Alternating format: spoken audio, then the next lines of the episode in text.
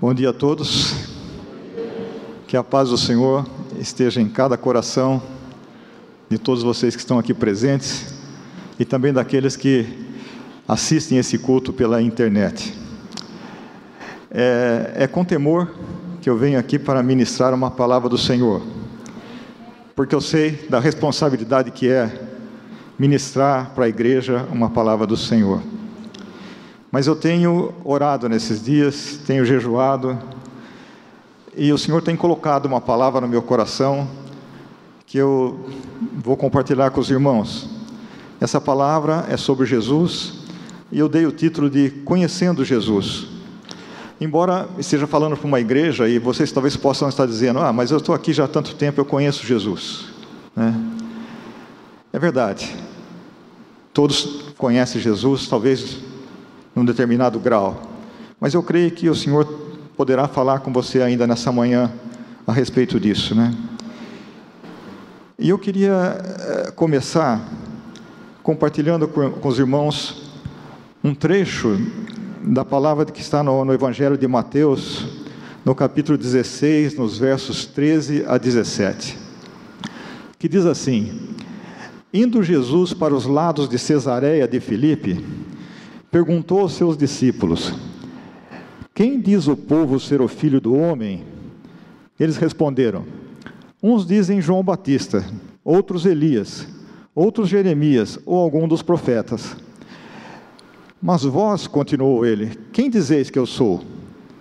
Respondendo Simão Pedro, disse: Tu és o Cristo, o Filho do Deus vivo. Então Jesus lhe afirmou: Bem-aventurado és Simão Bajonas porque não foi a carne e o sangue que te revelaram, mas meu Pai que estás no céu. Eu creio que se nós saíssemos à rua hoje, fazendo essa mesma pergunta que Jesus fez há dois mil anos atrás, nós encontraríamos cristãos verdadeiros, certamente encontraríamos cristãos verdadeiros que saberiam a resposta, saberiam dizer quem é Jesus.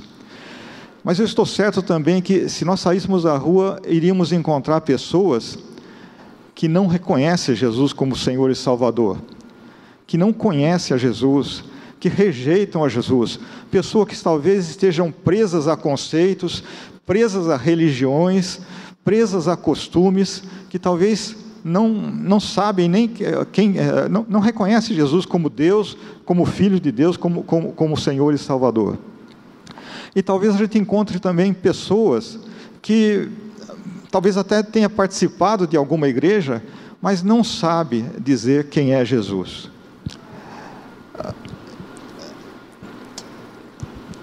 No versículo 6, ah, no capítulo de João, antes disso, queria dizer o seguinte, né? Que uh, essa revelação que foi dada ao apóstolo Pedro de que Jesus era o Messias, o Filho do, do, do Deus vivo, ela por si só, ela, ela define quem é Jesus.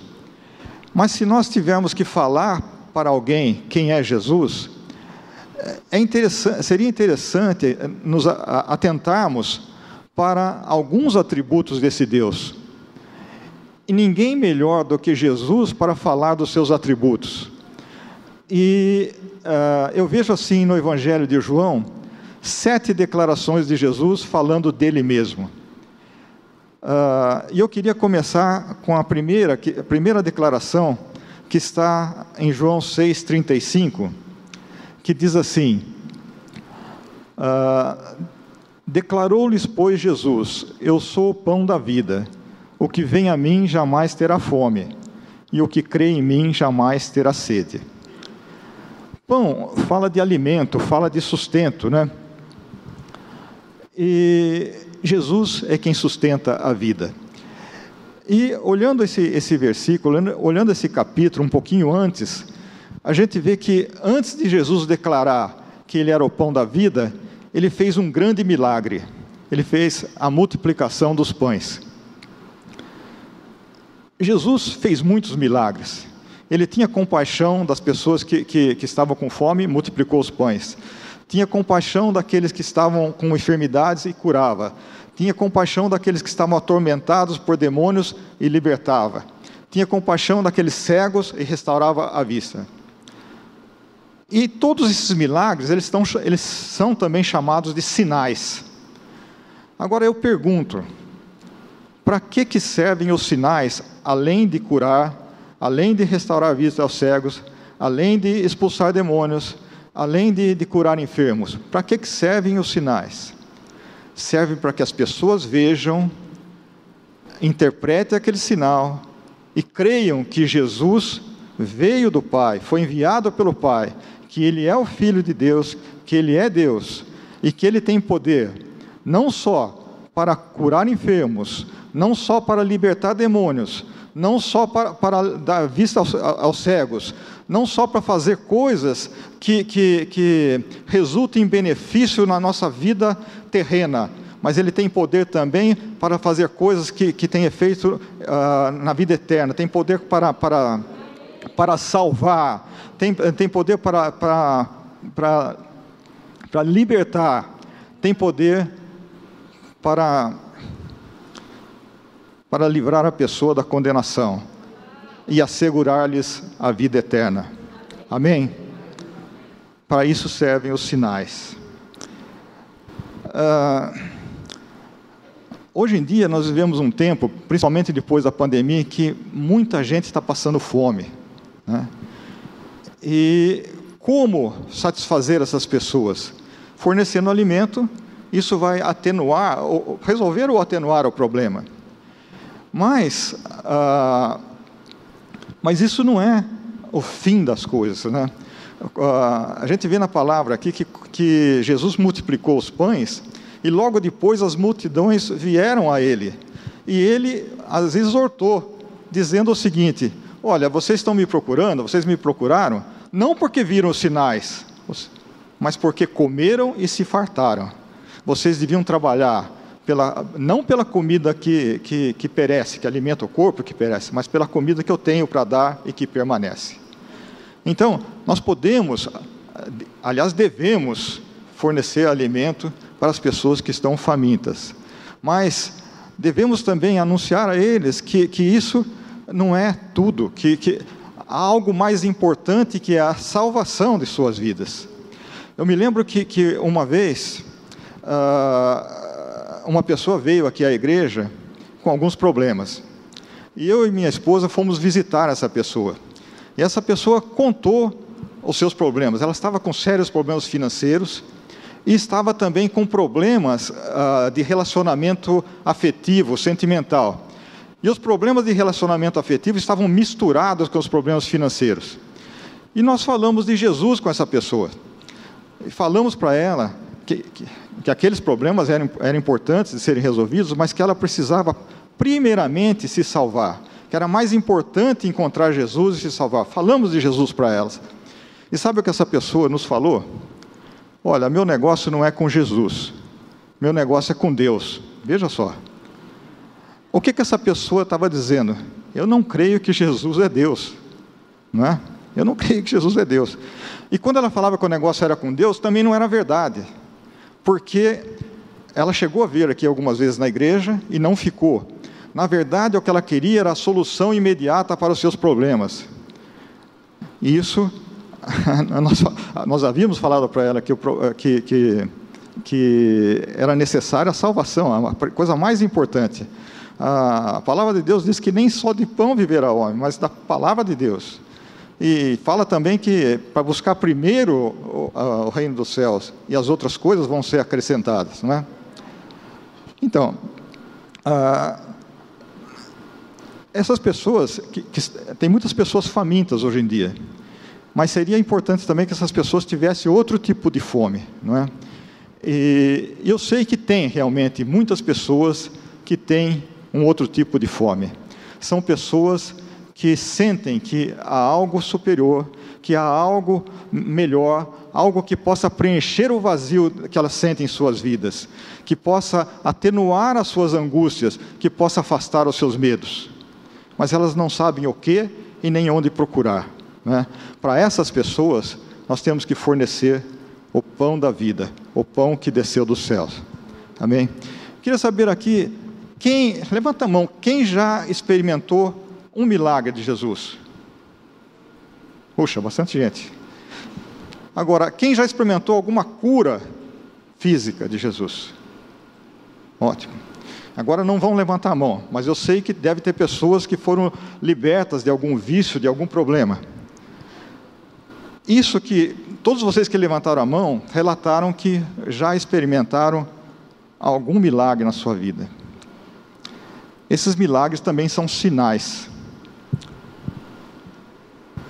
E eu pergunto de novo: para que servem os sinais? Além de curar, além de converter, além de libertar de vícios, de outros problemas, para que servem os sinais?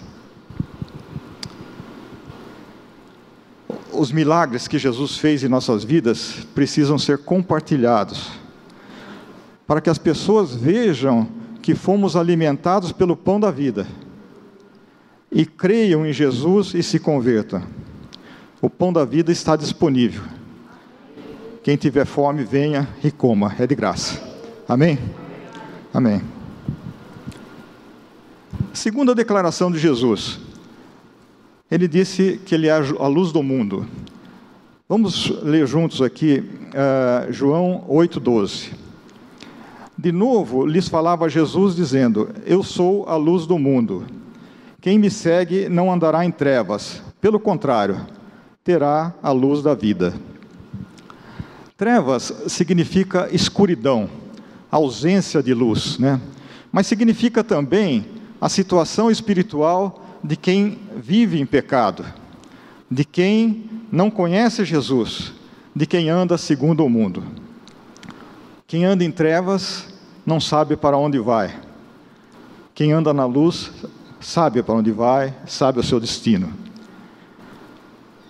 Quase 700 anos antes de, de Jesus Cristo uh, vir, uh, o profeta Jeremias já profetizava sobre Jesus como sendo a luz. Ele disse lá em Jeremias 9, 2, né? Uh, ele disse, deixa eu ver se eu me lembro.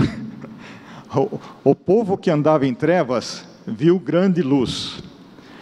E aos que habitavam na região de, da sombra da morte, resplandeceu-lhes a luz.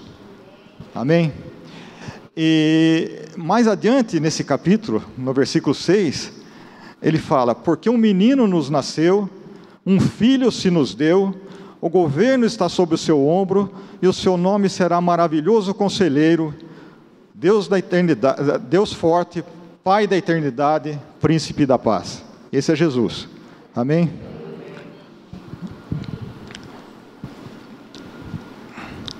Nada fica oculto diante da luz. Nada fica oculto diante da luz. E quanto mais nós nos aproximamos da luz, mais aquelas áreas escuras da nossa vida aparecem. E aí nós temos oportunidade de, de, de trabalhar nessas áreas, de ir nos aperfeiçoando. Então é importante nos achegar à, à luz. Né? O próprio salmista já dizia no Salmo 18, versículo 28, a parte final do versículo, que dizia: Senhor, derrama luz em minhas trevas. Ah, Jesus eh, diz que ele é a luz, ele é a luz. Né? Agora, uh, nessas sete declarações de Jesus, uh, essa que ele fala que, é a luz da, que ele é a luz do mundo, ela tem uma particularidade. É a única das sete declarações em que ele fala vós sois. Todas as outras ele fala eu sou, eu sou o pão da vida, eu sou o caminho, eu sou o bom pastor, coisa assim. Nunca ele fala vós sois, mas para a luz ele diz eu sou a luz do mundo. Mas lá em, Mateus 5,14 ele fala vós sois a luz do mundo. Agora, como é que eu e você podemos ser a luz do mundo? Jesus pode ser, Jesus é a luz do mundo, mas ele é Deus. Ele estava desde o princípio, ele, por ele foram feitas todas as coisas. Então, ele é a luz do mundo. Mas como eu e você podemos ser a luz do mundo? A resposta é: de nós mesmos, nós não podemos. Nós só podemos, mas ele afirma que nós somos. Mas por que, que nós somos? Se nós estivermos próximos da luz, se nós andarmos com a luz. Né? Ah, na antiguidade, ah, as lâmpadas eram uma espécie de, de vaso, onde se punha azeite, tinha um pavio, acendia, e enquanto houvesse óleo, essa luz poderia ficar acesa. Se acabasse o óleo, ela apagava. Né? O óleo, a gente sabe que na Bíblia representa o Espírito Santo. Então, a, a, a nossa lâmpada, a nossa luz, ela só pode ficar acesa enquanto nós estivermos próximo de Jesus, recebendo do Espírito Santo que Ele nos dá. Nós não temos luz própria. Jesus tem luz própria. O que nós podemos fazer é refletir a luz de Jesus. Quanto mais nós próximo nós estivermos de Jesus, mais nós refletiremos a luz de Jesus. O salmista, ainda no Salmo 18, diz, né? Senhor, faz resplandecer a minha lâmpada.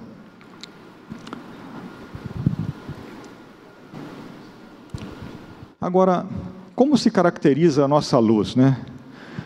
A nossa luz se caracteriza pelo nosso caráter transformado, o nosso comportamento, as nossas ações, as nossas palavras, o nosso agir, ah, o nosso agir com, com bondade, com benignidade, o nosso agir com, com paciência, com temperança, o nosso agir com tolerância para com as pessoas. Isso caracteriza a nossa luz isso atrai as pessoas. Essa é a luz que o Senhor nos dá. Ah, que a nossa luz, que é um reflexo da luz de Jesus, brilhe como um farol que irradia a sua luz na escuridão e dá direção aos que estão perdidos. Amém? Vamos ler juntos Mateus 5,16, que diz mais ou menos isso, né? Assim brilhe também a vossa luz diante dos homens, para que vejam as vossas boas obras e glorifiquem a vosso Pai que está nos céus. Amém? Terceira declaração de Jesus: Jesus é a porta das ovelhas. João 10, 7 diz: Jesus, pois, lhes afirmou de novo: Em verdade, em verdade vos digo, eu sou a porta das ovelhas. Se nós entrarmos pela porta que é Jesus, nós entraremos no aprisco de Jesus e estaremos em segurança. Jesus disse que quem não entra pela porta é ladrão e salteador. E é verdade. A gente não vê ladrão batendo na porta, tocando a campainha e dizendo assim: Olha, com licença, eu sou ladrão, posso entrar? A gente não vê isso. Né? O ladrão entra furtivamente. Né? Agora, do que, do que Jesus está falando aqui nesse momento? Ele está falando de ladrão e salteador. Ele está falando de falsas doutrinas, de falsos profetas. E nos dias de hoje, quem, quem são esses ladrões e salteadores? Basta olhar o YouTube e a internet, a gente vê lá uma série de doutrinas, uma série de pastores, uma série de mestres, mas tudo isso tem que ser confrontado com a palavra. Jesus, Jesus disse que aquele que entrar pela porta entrará e sairá e encontrará pastagem. Ah, no, no livro de Apocalipse tem duas exortações de Jesus ah, para duas igrejas: a igreja de Pérgamo e a igreja de Tiatira. Ele começa elogiando algumas qualidades dessas igrejas mas para a igreja de, de Pérgamo, ele, ele reprova o fato de haver dentro daquela igreja pessoas que seguiam a doutrina dos nicolaítas e de Balaão.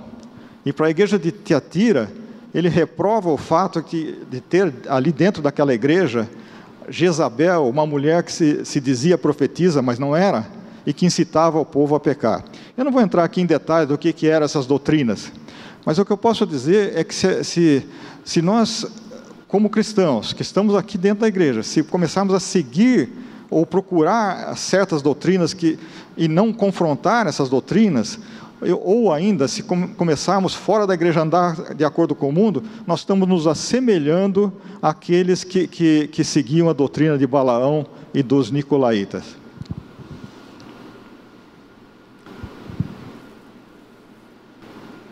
Jesus disse que quem entrar pela porta entrará e sairá e encontrará pastagem. Que pastagem é essa, né?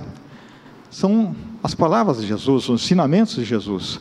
Se nós andarmos com Jesus, alguém poderá estar mostrando lá uma grama que parece mais verdinha, mas a, nossa, a nosso alimento é aquele que Jesus nos dá. A palavra de Jesus é a verdade. Amém? Dar ouvidos a, falta, a falsas doutrinas e falsos profetas prejudica a própria pessoa e também a igreja a que ela pertence. A pertence. Um pouco de fermento leveda toda a massa. Por, daí a importância de se manter firme nos ensinamentos de Jesus. Quarta declaração de Jesus: Jesus é o bom pastor. João 10, 11. Eu sou o bom pastor. O bom pastor dá a vida pelas ovelhas. Esse versículo fala do cuidado e proteção que Jesus tem.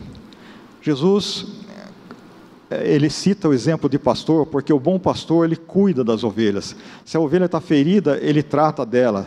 Se a, se a, ovelha, se a ovelha desgarra, ele vai atrás. Se, se, se a ovelha é atacada por algum outro animal, ele protege ele tem aquele cajado com a ponta curva que ele puxa as ovelhas se ela, se ela cai em algum precipício ou se ela se desgarra. O bom pastor também expõe a sua própria vida para salvar as ovelhas. E Jesus fez mais que isso. Ele deu a sua vida. Ele entregou sua vida na cruz. Ele derramou seu sangue na cruz para que nós fôssemos libertos, para que nós fôssemos redimidos de nossos pecados, para que nós entrássemos numa nova vida. A palavra fala que ele, que ele levou sobre si as nossas enfermidades, que ele foi moído pelas nossas transgressões. Isso por amor a nós. Que nós possamos parafrasear o que Davi disse no Salmo 23. Que nós possamos dizer: Jesus é o meu pastor, nada me faltará. Mas nada me faltará não daquelas coisas que nós gostamos, egoisticamente para o nosso deleite, mas nada me faltará daquilo que eu preciso. Amém? Quinta declaração de Jesus: Eu sou a ressurreição e a vida. João 11, 25. Disse-lhe Jesus: Eu sou a ressurreição e a vida. Quem crê em mim, ainda que morra, viverá. Esse versículo é, ele é muito conhecido, né? Eu já vi muitas vezes esse versículo no, nos velórios. Quem já viu em velório? A funerária põe lá na, na, sala do velório uma espécie de um estandarte, lá um, um, pano escrito com esse versículo. E eu creio que isso dá uma, dá uma sensação para, para o familiar daquele falecido que aquele morto uh, vai realmente para o céu, vai encontrar Jesus. Isso realmente pode acontecer para muitos, mas não para todos. Porque a palavra fala: quem crê em mim, ainda que morra, viverá. Quando ele fala quem crê em mim, ele não está falando aquele que ouviu falar de Jesus, aquele que leu a respeito de Jesus, aquele que até frequentou uma igreja, mas nunca entregou sua vida para Jesus. Ele está falando quem crê em Jesus de fato. Né? E por que, que eu estou dizendo isso? Porque essa, essa, esse versículo tem duas palavras importantes: ressurreição e vida. A ressurreição é para todos, a vida não. A ressurreição é para todos. Todos um dia ressuscitarão. Bons ou maus, justos ou injustos, crentes ou descrentes, um dia vão ressuscitar. A diferença é que quando Jesus voltar, todos aqueles que morreram martirizados porque deram testemunho de Jesus, e mais aqueles que durante a sua vida terrena se arrependeram dos seus pecados, creram em Jesus, entregaram sua vida para Jesus, nasceram de novo, todos esses, e mais os crentes que estiverem vivos nessa ocasião, se encontrarão com Jesus nos ares, estarão com Jesus para sempre. Aleluia. Amém. Os outros, que nunca creram em Jesus, que não se arrependeram, ressuscitarão também, depois, mas não para a vida, para o julgamento e o destino deles é o lago de fogo. Terrível, né? Essa é a nossa esperança, né? De estar com Jesus, né? Essa é a nossa bendita esperança, estar com Jesus para sempre. A vida que Jesus promete para aqueles que o receberam como Senhor e Salvador é uma vida plena, uma vida de paz, de alegria, onde não há dor, nem choro, nem culpa e nem medo. Amém? Sexta declaração de Jesus: Jesus é o caminho. Respondeu-lhe Jesus: Eu sou o caminho, a verdade e a vida. Ninguém vem ao Pai senão por mim. Hoje a gente vive um tempo em que se fala muito de ecumenismo. Quem aqui já ouviu falar assim? Ah, Deus é o mesmo em todas as religiões. Eu já ouvi falar. Né? Quem já ouviu falar assim? Todos os caminhos levam a Deus. É mentira. Jesus foi taxativo em dizer: Eu sou o caminho, a verdade e a vida. Ninguém, ninguém vai ao Pai senão através de Jesus. Ah, é interessante que no, quando a gente lê o livro de Atos, a gente vê que as pessoas que seguiam a Jesus chamavam aquilo de o caminho, né? Ah, Paulo fala, fala do caminho, quando ele está se defendendo perante Félix lá, ah, ele fala do caminho. E seguir a Jesus era o caminho, né? Ah, na nossa vida, nós encontramos vários caminhos, né? Uh, alguns, alguns caminhos parecem mais bonitos, outros caminhos parecem mais, parecem mais divertidos, outros caminhos parecem resultar em um ganho financeiro ou um ganho de propriedades. E há o caminho que leva ao Pai. Né? Uh, eu lembro aqui de uma passagem que, quando, quando Abraão uh, e Ló se separam, porque os rebanhos dele não podiam estar juntos no mesmo lugar ali, né?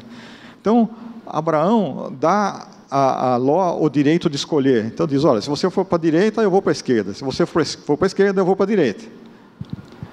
E Jó olhou a campina do Jordão lá, verdinha, bonita, regada. Eu imagino o seguinte, que não está escrito isso na Bíblia, mas eu que imagino, né? a, a riqueza daquelas pessoas eram os rebanhos. E quando ele vê aquela campina bem regada, verdinha, bonita, ele falou: opa, aqui vai, o meu rebanho vai crescer, vai melhorar, vou enriquecer mais. Mas lendo o resto das passagens, a gente vê no que deu. Ele foi parar em Sodoma, uma cidade ímpia, foi viver no meio de pessoas ímpias, de pessoas imorais. E, e antes disso, quando, quando o rei de Sodoma e mais quatro reis guerrearam com, com outros quatro reis, ele foi capturado. E ele e seus bens foram levados cativos. Né? Precisou Abraão ir lá, Abraão ir lá libertá-los. E no fim, quando Deus resolve uh, acabar com Sodoma, Deus destrói Sodoma, salva Ló. Mas eu creio que não foi por causa de Ló, foi por causa de Abraão. Amém? Outra coisa que diz nesse versículo, né, é que Jesus é a verdade, né? Deus é a verdade, né?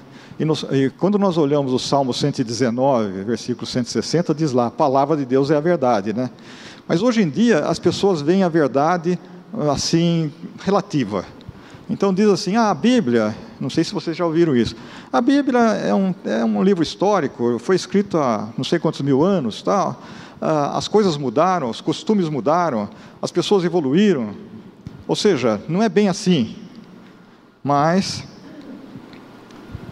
a palavra de Deus em Mateus 24, 35 diz: Passará o céu e a terra, porém as minhas palavras não passarão. Amém? Muitos se recusam a andar no caminho de Jesus, porque é um caminho estreito, é um caminho que não permite desvios e preferem andar no caminho do mundo, porque é um caminho mais espaçoso, onde tudo é permitido. Né? Que nós possamos escolher o caminho certo, né? Acho que. Amém. Sétima e última declaração de Jesus: Jesus é a videira. Eu sou a videira verdadeira e meu pai é o agricultor. Ora, para que plantar uma videira? Quem planta uma videira espera alguma coisa, espera que ela dê frutos. Então, Jesus diz que o Pai é o agricultor e ele é a videira. E mais para frente ele diz assim: Eu sou a videira e vós sois os ramos. Agora, para nós sermos os ramos, nós precisamos estar ligados a Jesus, recebendo da seiva de Jesus. E também precisamos de uma coisa muito importante: disciplina e obediência. Né? A videira, ela, de tempos em tempos, ela precisa ser podada, porque senão ela não produz frutos. E a poda produz dor. Tudo que é gostaria de ser cortado, né? vai, vai sentir dor, né? E Jesus fala ainda mais: todo ramo que em mim não der fruto é cortado e lançado ao fogo.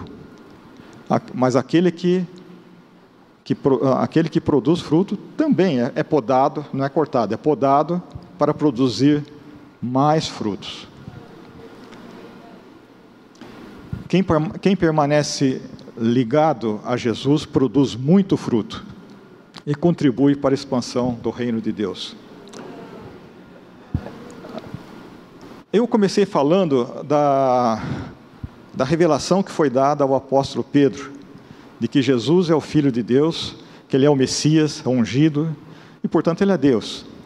E falei de sete atributos, atributos de Jesus: que ele é o pão da vida, que, que ele nos alimenta espiritualmente, que ele, que ele é a luz do mundo, que, que ele é a porta das ovelhas, e isso significa segurança para nós, que ele é o bom pastor, que Ele cuida de nós, que Ele é a ressurreição e a vida, é a nossa esperança de vida eterna, que Ele é o caminho, a verdade e a vida, e que Ele é a videira que nos faz produzir frutos. Tudo isso que eu falei faz com que qualquer pessoa que ouviu ou leu saiba quem é Jesus. Mas eu quero dizer uma coisa, que é, há uma diferença muito grande em saber quem é Jesus e conhecer a Jesus. Para conhecer a Jesus, é preciso ter intimidade com Ele, é preciso andar com Ele, é preciso ouvir Jesus, é preciso obedecer a Jesus. E o primeiro passo para conhecer Jesus é ter um encontro com Ele. O Novo Testamento, ele mostra ali vários exemplos de pessoas que estava numa situação desesperadora, não havia mais esperança, até que encontraram Jesus. Apenas como exemplo, cito a mulher adúltera. Pela vida que ela tinha levado, pelos pecados que cometera, ela estava, uh, ela estava fadada a ser apedrejada, morta por apedrejamento, que era a, a punição que, que era aplicável naquele tempo. Não havia esperança mais para essa mulher até que ela encontrou Jesus. A mulher que sofria de um fluxo de sangue havia gasto tudo o que tinha por 12 anos para tentar se curar e não havia, não havia como se curar. Além do problema de saúde, tinha o problema também da vergonha, porque eh, a, a, as pessoas naquela época que tinham qualquer fluxo de, de, de líquido do seu corpo era considerado impura. Então também tinha isso. Não havia esperança para ela, até que encontrou Jesus.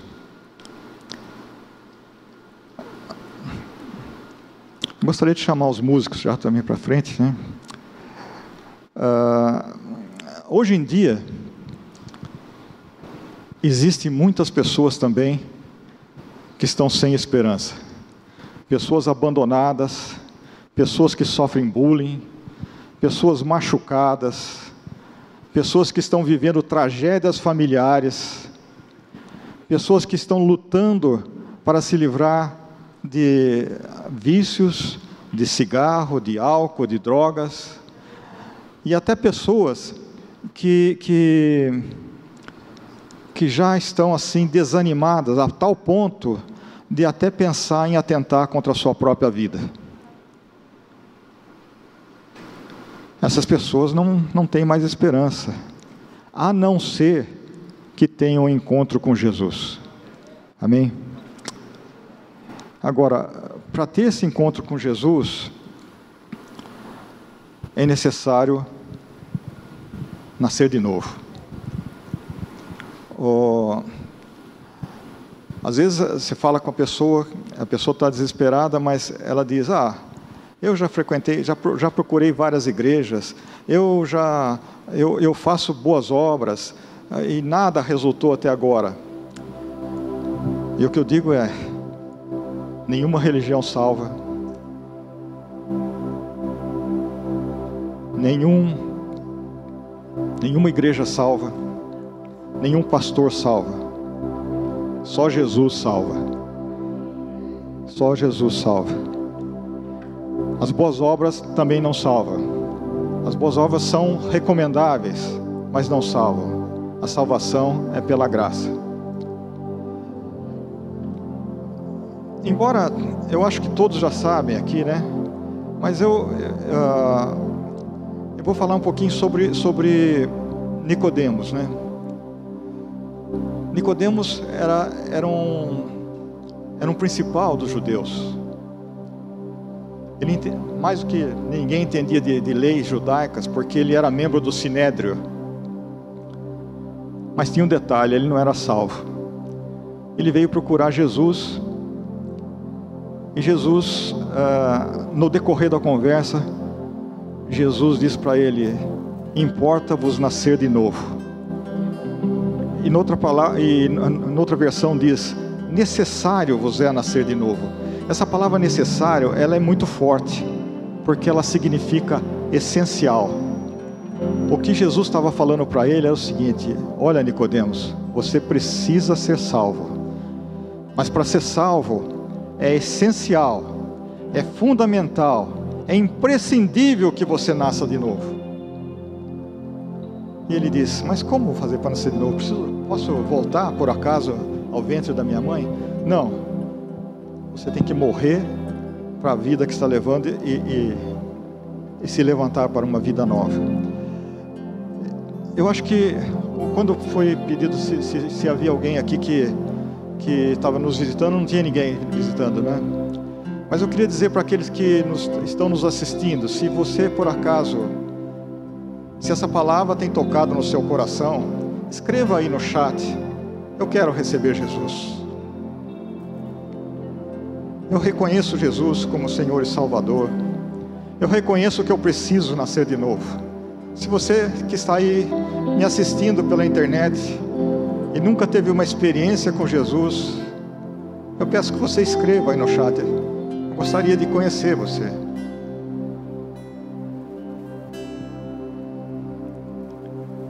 Os passos para novo nascimento são os seguintes: arrepender-se de todos os seus pecados, estar disposto a abandonar todas as doutrinas, conceitos religiosos, simpatias, objetos de veneração.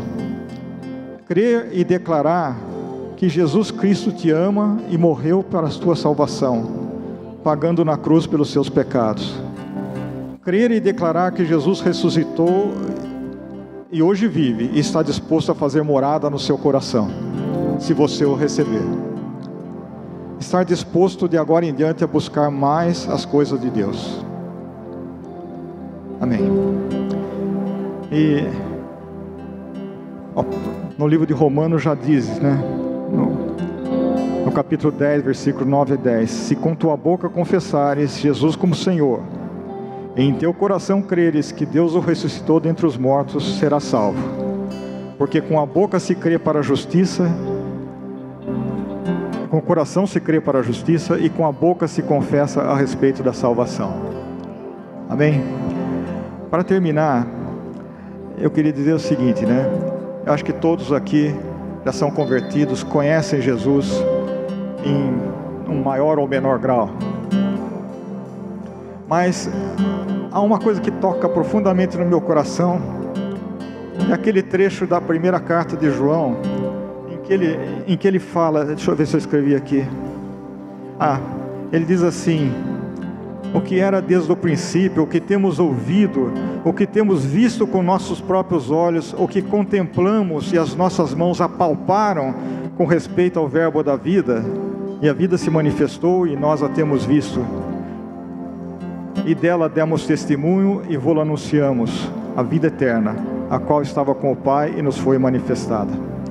Eu vejo assim como João tinha amava Jesus, tinha certeza que Jesus amava ele também.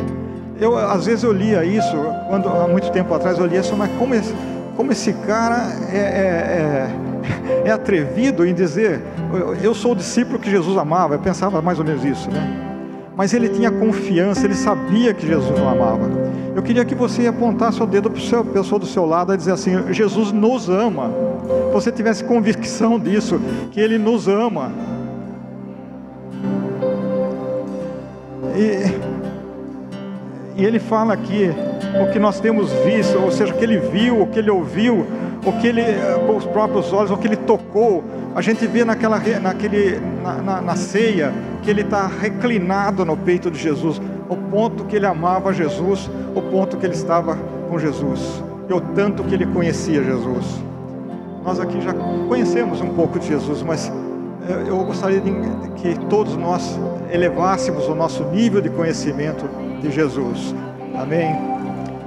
E que nós eh, pudéssemos conhecer bem a Jesus e possamos dizer às pessoas que ainda não o conhecem o que temos ouvido, o que temos experimentado, o que temos aprendido, isto vos anunciamos. Isso contribuirá para a expansão do reino de Deus e fará com que a nossa alegria seja completa. Amém. Que o Senhor nos abençoe.